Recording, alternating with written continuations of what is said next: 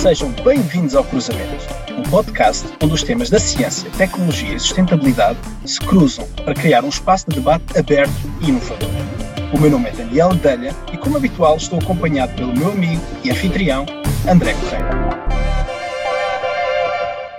Olá e bem-vindos. No episódio de hoje falamos com David Braga Malta sobre como a ciência e a inovação podem contribuir para o sucesso de Portugal. Vamos também abordar o papel da sustentabilidade nas áreas da saúde, investimentos, economia e até o Plano de Recuperação e Resiliência, o chamado PRR. Olá, David. Temos aqui muitos temas para conversar. Muito bem-vindo ao podcast Cruzamento. Começo com a nossa habitual pergunta. Para quem nos ouve, em 30 segundos, quem é o David Braga Malta? Obrigado, André Daniel. É um prazer estar aqui. Eu sou um, engenheiro biológico de formação, um técnico, nascido e criado em Lisboa, convertido em, em cientista, ou seja, após, na altura, mestrado, uh, fiz um doutoramento em, células terminais no famoso programa MIT uh, Portugal, que me abriu um bocadinho o mundo na perspectiva daquilo que é o empreendedorismo e o desenvolvimento de, de produtos na área, na área da saúde, e, portanto, o, o doutoramento seguiu-se a uma, a uma empresa chamada chamada Celtodic, comecei com mais três colegas de, de doutoramento em Portugal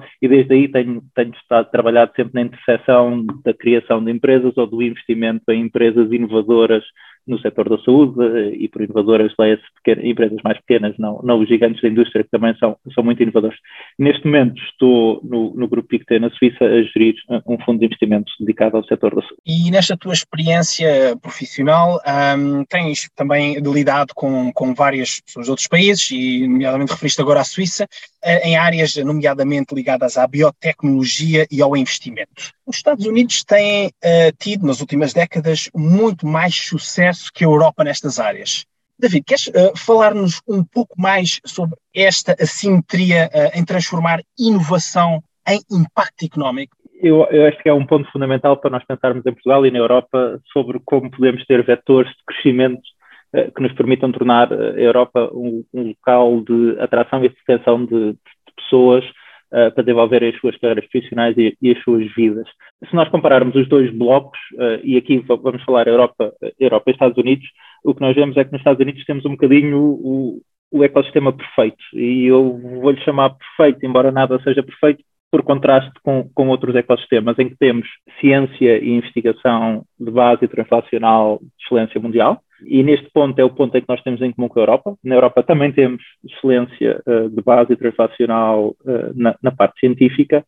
mas depois começamos a ter uma assimetria dramática, que é quando tentamos pegar naquilo que é, e na área da saúde, um paper no Nature, um paper na Science, e a partir daí transformá-lo num produto que permita tratar uma doença que até agora não tem uma alternativa terapêutica e colocar esse produto no mercado, a Europa começa a ficar dramaticamente para trás. Começa logo na parte das startups, ou seja, na capacidade que nós temos em criar uma empresa, em ter pessoas experientes para gerir essa startup. Na área da saúde, nós, nós precisamos ter pessoas que saibam fazer desenvolvimento de produtos, precisamos ter pessoas que saibam fazer desenvolvimento clínico e depois uh, comercial, e temos ter capacidade de financiar uh, aquilo que são custos de, de investigação uh, e desenvolvimento, ou seja, um perfil de risco elevado, um perfil de retorno elevado, mas temos capacidade de ter capital que seja o que nós chamamos smart capital para acompanhar o desenvolvimento nesses produtos. E os Estados Unidos está a anos-luz das outras, uh, das outras geografias. Temos cinco vezes mais capital disponível nos Estados Unidos do que temos na Europa, mesmo se olharmos para os, para os nichos de excelência do setor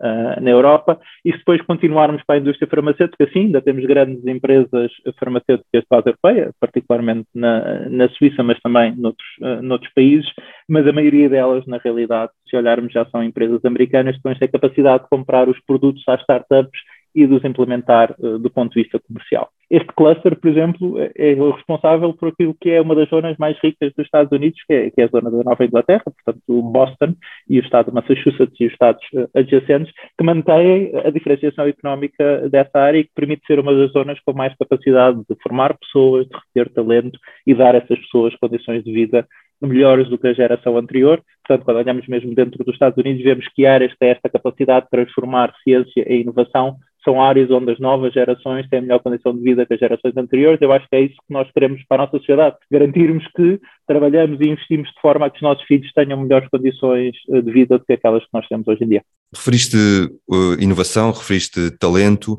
Olhando para Portugal, Portugal é um exemplo de país que aposta muito na área tecnológica, na área da ciência e, e, mesmo no talento temos role models espalhados também pelo mundo, quer na Europa, quer nos Estados Unidos, uh, quer noutras geografias. Mas depois o impacto económico que tem gerado uh, internamente não é muito significativo. O que achas que justifica isto e como é que conseguimos quebrar este ciclo, David? Isto, este talvez seja o maior flagelo que nós temos em Portugal hoje em dia. Nós fizemos, e bem, a meu ver, uma aposta enorme na, na formação e formação avançada, portanto, levar pessoas a graus de formação avançada uh, muito grandes e, e, assumimos até, uh, a certa altura no tempo, que não tínhamos capacidade interna para o fazer e, portanto, de formas mais variadas, uh, enviámos pessoas para os melhores sítios do mundo para elas poderem ser treinadas nos melhores sítios do mundo e depois falhamos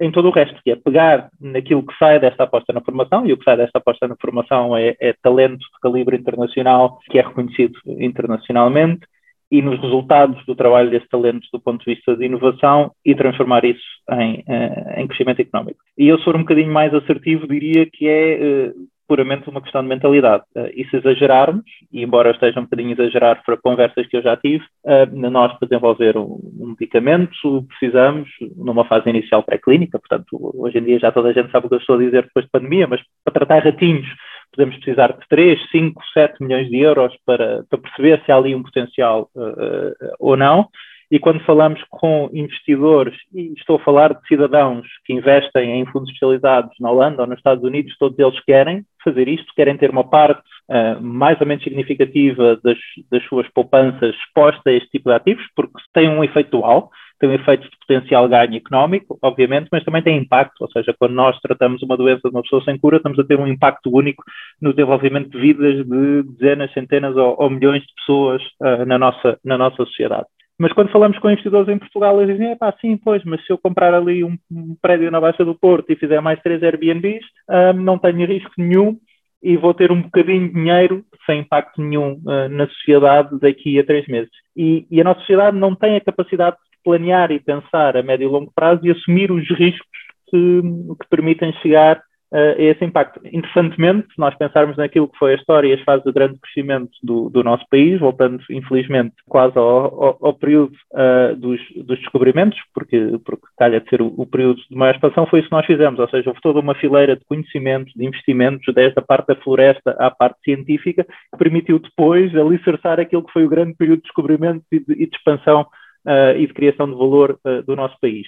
Desde aí para cá, e infelizmente recentemente também, este, esta ideia de planear, apostar e fazer apostas estratégicas de, eh, de médio prazo, não precisam ser de longo prazo, podem ser só, só de médio prazo, eh, é inexistente. Se virmos com mais detalhe, nós temos poucos recursos financeiros e, portanto, temos de decidir onde é que eles vão, vão ser investidos. Mas, na realidade, para se pegar numa área de inovação, e obviamente eu sei falar em mais detalhe de saúde, mas noutras áreas conseguimos fazer o, o, o mesmo, nós não temos que dedicar 20% do orçamento do Estado para conseguir ter resultados. Ou seja, se nós pensarmos que, uh, do ponto de vista uh, de desenvolvimento uh, em, em biotecnologia, uma em cada 30, 40 empresas que sejam bem estruturadas e bem financiadas vai conseguir gerar um produto que pode ser colocado no mercado global e ter vendas acima de um bilhão uh, de dólares, nós para isso precisamos de 500, 600 uh, milhões de euros. Isso é totalmente enquadrável com aquilo que são as apostas que o nosso governo pode fazer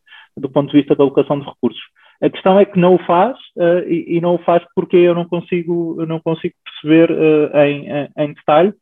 mas acho que é uma mudança que nós temos que fazer da mentalidade e nós, enquanto, enquanto cidadãos, temos que exigir que os recursos que temos sejam colocados de forma eficiente uh, ao serviço da, da, economia para garantirmos que podemos entrar num ciclo de, crescimento e não continuarmos num ciclo de empobrecimento. David, aqui falaste no, em colocar um produto no mercado no valor de mais de mil milhões, o tal one billion, e olhando logicamente aqui para a área também da indústria farmacêutica, que temos algumas empresas em Portugal que apostam nesta área, tais como a Bial a Vion, mas existem muitas outras. Então, achas que será possível ter um blockbuster de origem portuguesa, o tal mil milhões de, de euros produto? É possível, é de certeza absoluta, ou seja, nada estruturalmente impede que isso possa acontecer. Ou seja, Portugal não tem nenhum déficit do ponto de vista cognitivo, geoestratégico ou outro que seja, que impeça que em Portugal não possamos ter uma empresa do setor da saúde que seja capaz de produzir de forma consistente uh, ao longo de vários anos produtos que são colocados no mercado internacional e que geram mais valias muito voltadas para a economia portuguesa. Se pensarmos por uma questão de tamanho, então eh, podemos já esquecer, ou seja, a maioria dos países da Europa que têm indústria farmacêutica e biotecnológica ativa e forte são pequenos países. Temos a Dinamarca, temos a Holanda, temos a Suíça, temos a Bélgica. Portanto, na realidade, nem sequer é uma associação de dimensão do país face àquilo que é o potencial de colocar produtos inovadores no mercado. Uh, os países pequenos até comparam melhor que os países grandes, ou seja, se compararmos a Suíça com a Itália ou a Bélgica com a Itália ou com a Espanha, na realidade os pequenos países ganham nesta, nesta comparação. As questões de centralidade que muitas vezes são apontadas, tudo bem, mas a Suíça e a Bélgica estão no centro da Europa, não interessam nada para este setor, ou seja, é um setor em que os produtos são globais porque as doenças são globais, ou seja, uma pessoa que tem uh, uma doença de Crohn nos Estados Unidos, na Bélgica ou na China, o produto uh, pode ser aprovado nessas geografias, independentemente de proximidades ou centralidades do país de origem da,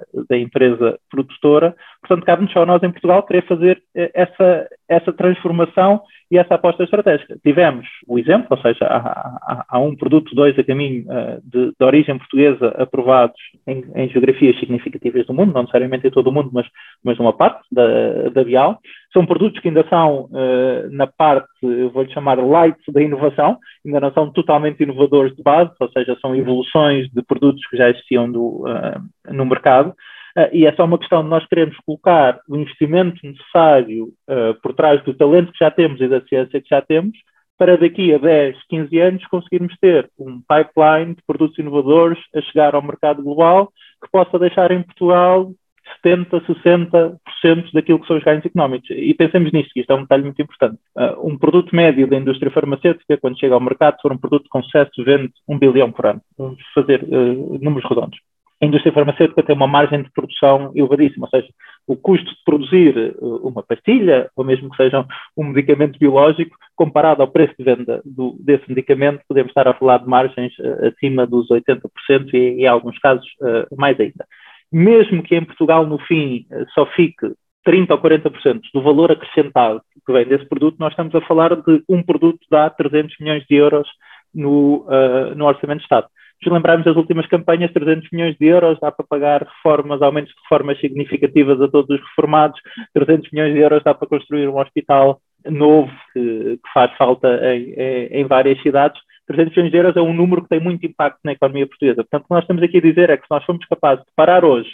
fazer uma aposta estratégica de uma parte pequena dos nossos recursos de forma sustentada a médio prazo. Portanto, um compromisso que se diga, nós vamos começar hoje, vamos acabar daqui a, a 15 anos a apostar nesta estratégia e vamos dedicar um bocadinho do Orçamento de Estado uh, a apoiar uh, isto, conjugado com, com, fundos europeus e, portanto, o esforço direto do nosso Orçamento de Estado até é baixo. Uh, daqui a 15 anos, daqui a 10 anos, podemos estar a gerar retorno que nos permite estar numa trajetória de crescimento e resolver aquilo que são os problemas estruturais do país hoje. E, portanto, a mim deixa-me um bocadinho triste que não consigamos fazer isto. Obviamente que a área da saúde é um exemplo, mas outras áreas de inovação certamente poderão fazer, poderão ter o mesmo efeito para a nossa economia. David, e para haver o retorno que estás a falar, obviamente é preciso investimento e, e para haver investimento é preciso haver capital. Referiste também que, que temos poucos recursos financeiros e que têm que ser utilizados de forma eh, sustentável. O investimento é claramente um desafio em Portugal. Quais são as formas, e falaste no Orçamento de Estado, mas que outras formas podem ser usadas para, para que esse investimento seja uma realidade? Se nós olharmos os Estados Unidos têm uma realidade diferente e, portanto, eu vou-me focar naquilo que podem ser coisas mais realistas para, para nós, uh, face ao nosso contexto europeu uh, e à falta dos grandes fundos de pensões uh, que existem nos Estados Unidos e que são o grande motor do financiamento de, de, produtos inovadores. Mas, mas na Europa, se nós olharmos para aquilo que são os ecossistemas mais, mais maduros, Holanda, Bélgica, Suíça, França, há, há sempre um mix que, que existe no mercado. Há o capital privado, uh, pessoas que tenham capacidade de alocar parte das suas poupanças a este tipo de investimentos, que tipicamente na Europa está associado a criar-se um, um, benefício fiscal uh, para que esse capital vá uh, de encontro uh, a perfis de risco mais elevados, ou seja, queira apostar em, em, inovação. Nós em Portugal temos um para as empresas que se chama CIFID, que tem sido totalmente desvirtuado uh, na sua utilização nos últimos anos e que, e que, me parece que é um, que é um risco potencial de termos problemas uh, sérios no futuro. Temos um segundo eixo, que são os fundos que vêm da, da União Europeia, seja do ponto de vista local, os nossos fundos estruturais, seja centralizado, os fundos que são geridos diretamente pela, pela Comissão Europeia. E nós agora estamos numa altura central para isto, vamos ter o, a existência em paralelo do PRR e do Portugal uh, 2030, portanto é uma oportunidade única em que nós temos um esforço minúsculo, nós pomos 5% do capital que é utilizado do ponto de vista do orçamento de Estado para chegarmos a 100%, portanto é uma oportunidade uh, extraordinária para o país tentar fazer uma aposta estratégica e depois ao lado temos uh, a parte dos fundos sobrantes, aquilo que sai da parte do, do orçamento de Estado. E, surpreendentemente, em Portugal, uh, somos o único país em que fundo, os fundos associados à Segurança Social, que é o equivalente dos fundos de pensões nos Estados Unidos, não têm esta classe de ativos. Portanto, existe uma mais que estabelecida política internacional que a boa gestão de um, de um fundo de pensões uh, deve incluir a alocação de 2,5% a 5% das carteiras em produtos de private equity e venture capital, ou seja, os tipos de, de fundos que investem em produtos inovadores e que tomam risco e que permitem às empresas crescer, mas o nosso Fundo de Estabilização da Segurança Social compra maioritariamente dívida do Estado português. O que para mim Uh, agora, neste momento, não sou contribuinte para o nosso sistema de segurança social, mas tenho vários familiares que são, me parece a maior anormalidade que existe. Ou seja, nós criamos um fundo para garantir que a segurança social pode pagar reformas caso o Estado não tenha capacidade de as pagar, é o Fundo de Estabilização da Segurança Social, mas na realidade o que está dentro desse fundo é a dívida do próprio Estado português. Portanto, parece-me a mim no dia em que o Estado português não tiver capacidade para pagar as reformas, a dívida do Estado português também não vai ter grande valor e, portanto, na prática estamos uh, meramente a financiar o nosso Estado de forma indireta e não a criar aquilo que se esperava que era um fundo de sustentabilidade da, da Segurança Social. E, portanto, eu acho que esta mudança estratégica no nosso fundo uh, em, em, Portugal tem de acontecer. Uh, não percebo porque é, que, porque é que não acontece. Era benéfico para os efeitos que quer ter que acontecesse e seguia as práticas internacionais. Em todo o caso, é este mix de capital que se vê nas geografias europeias, seja Holanda, seja Bélgica, e que permite que esses países, na realidade, tenham ecossistemas funcionais. Nós, em Portugal, temos alguns bloqueios, eh, eu vou-lhe chamar bloqueios mentais, dos decisores uh, dessas estruturas em uh, copiarem aquilo que os seus pares europeus estão a fazer com muito mais sucesso eh, que nós. E falaste também aqui na tua resposta em desvirtuar, eh, falámos também nos fundos europeus, no PRR, e, e, claro, sabemos, e também referiste isso, que estes são uma fonte importante de capital para o nosso país. Tu achas, eh, olhando aqui mais para o detalhe, que, que nesses programas europeus existe um incentivo real à inovação e para startups, negócios emergentes, David? Em Portugal, não. Uh, e, sendo totalmente pragmático. Uh, voltando à, à, à, área da saúde, se nós olharmos aquilo que é um projeto do, do, do PT 2020, portanto, dos fundos estruturais ou do PT 2030, a ideia é que em dois anos vai criar um produto que se vai colocar no mercado internacional e aumentar as exportações. Ora, em dois anos,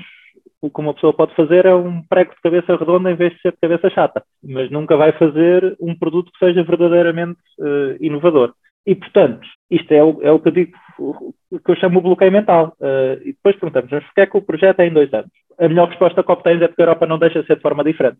A verdade é que a Europa deixa, porque noutras geografias faz diferente. E, portanto, na realidade, não há nenhum bloqueio sem ser um bloqueio daquilo que é um processo que foi implementado, sem de facto perceber que para termos um novo tecido económico em Portugal, um tecido económico que esteja assente em produtos com diferenciação real no mercado e de valor acrescentado, portanto, eu não estou a dizer que os nossos produtos que são exportados hoje em dia não têm, uh, não têm diferenciação no mercado, têm, porque senão não eram exportados. O que eu estou a dizer é que há toda uma classe de produtos que está ausente da nossa economia, que são produtos que incorporam inovação e alta tecnologia e que assim têm margens muito mais elevadas que é que isto quer dizer? Quer dizer que poderiam ter produtividade económica mais elevada, ou seja, por hora trabalhada por um trabalhador, nós conseguiríamos capturar muito mais valor, muito mais dinheiro, e isso permitia fazer duas coisas: pagar mais impostos do ponto de vista corporativo para financiar uh, os, nossos, os nossos orçamentos de Estado e pagar mais a esse próprio trabalhador, porque se o que ele gera por hora é maior, ele pode ter um salário maior acompanhado por isso. E, portanto, em Portugal não tem. Se olharmos para o PRR, que era a segunda oportunidade, em que nos foi dito claramente que as regras europeias não se aplicavam,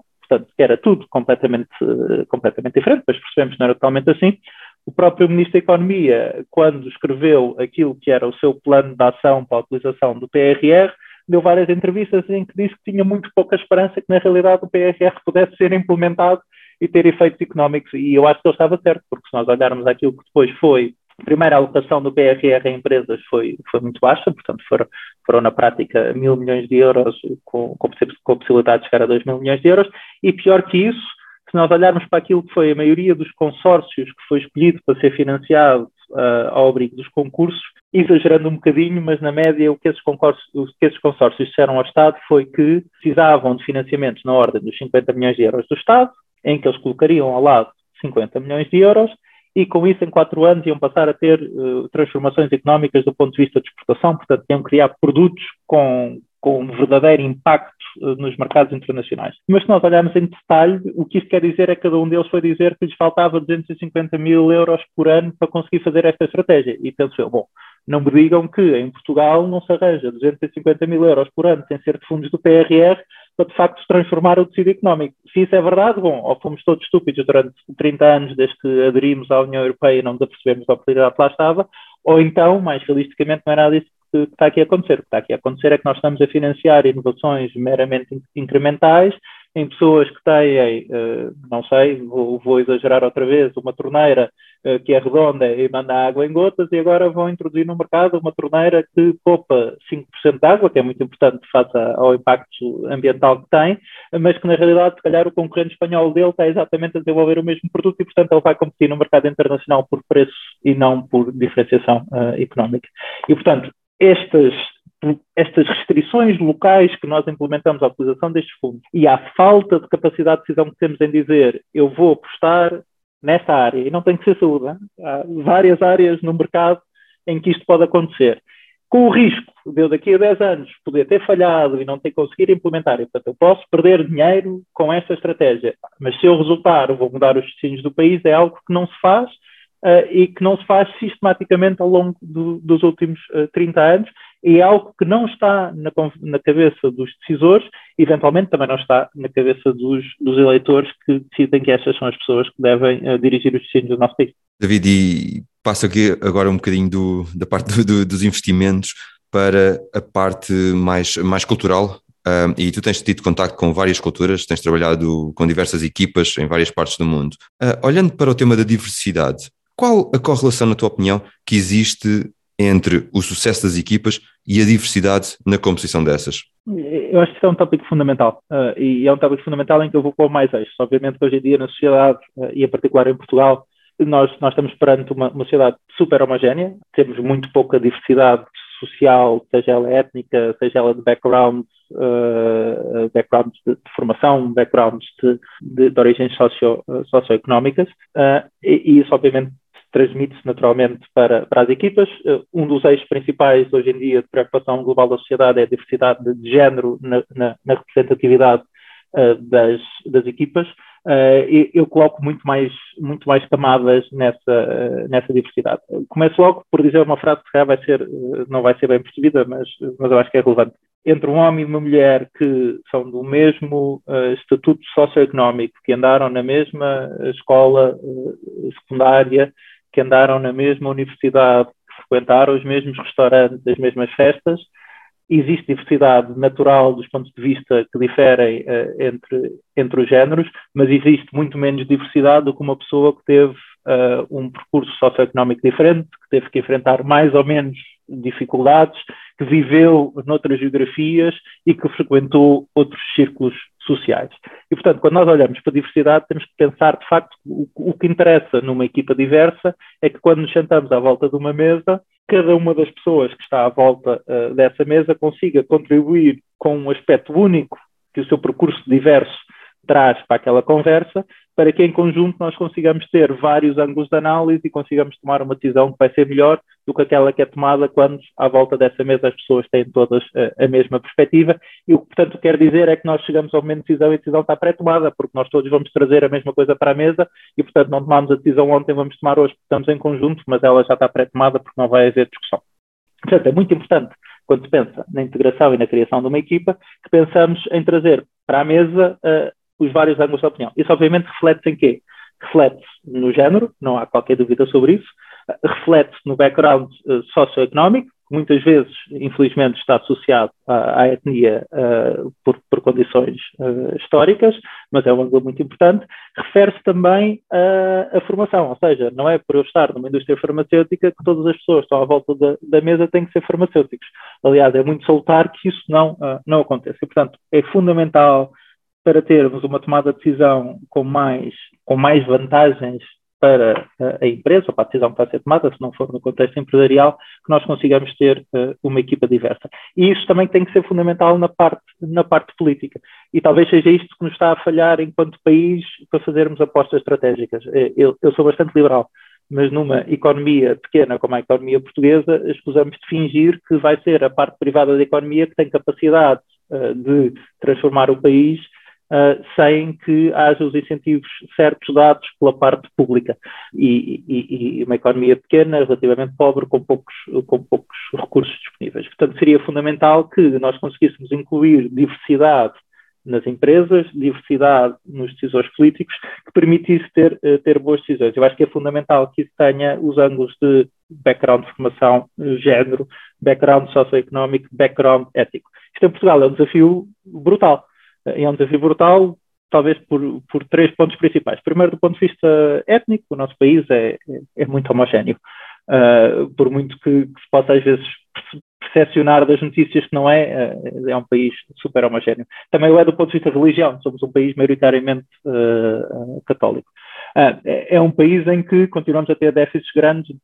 nas, gerações mais velhas e mesmo assim são nas gerações mais novas de diversidade do ponto de vista de género. E mesmo de diversidade de, de, formação, ou seja, continuamos a privilegiar uma série de cursos tradicionais, como, como Direito, Gestão e Economia, e essas são as grandes profissões que nós, que nós trabalhamos. Portanto, acho que em Portugal há um, um desafio quase impossível para conseguir criar uma equipa de facto diversa. Eu, eu felizmente neste momento não tenho esse desafio enquanto gestor de equipas de conseguir fazer uh, no, no, ambiente português, mas é, é, é, um, é, um, desafio que eu não sei como é que nós vamos conseguir uh, ultrapassar por algumas limitações estruturais uh, que há. Obviamente, em algumas áreas é mais fácil, na diversidade de género é mais fácil se de facto quisermos fazê-lo, mas numa diversidade real será uh, muito mais difícil conseguirmos atingir uh, uma equipa diversa para tomar melhores decisões. E tomar decisões, e, e a nossa decisão uh, está a chegar ao fim, o nosso episódio, e nesta segunda série, David,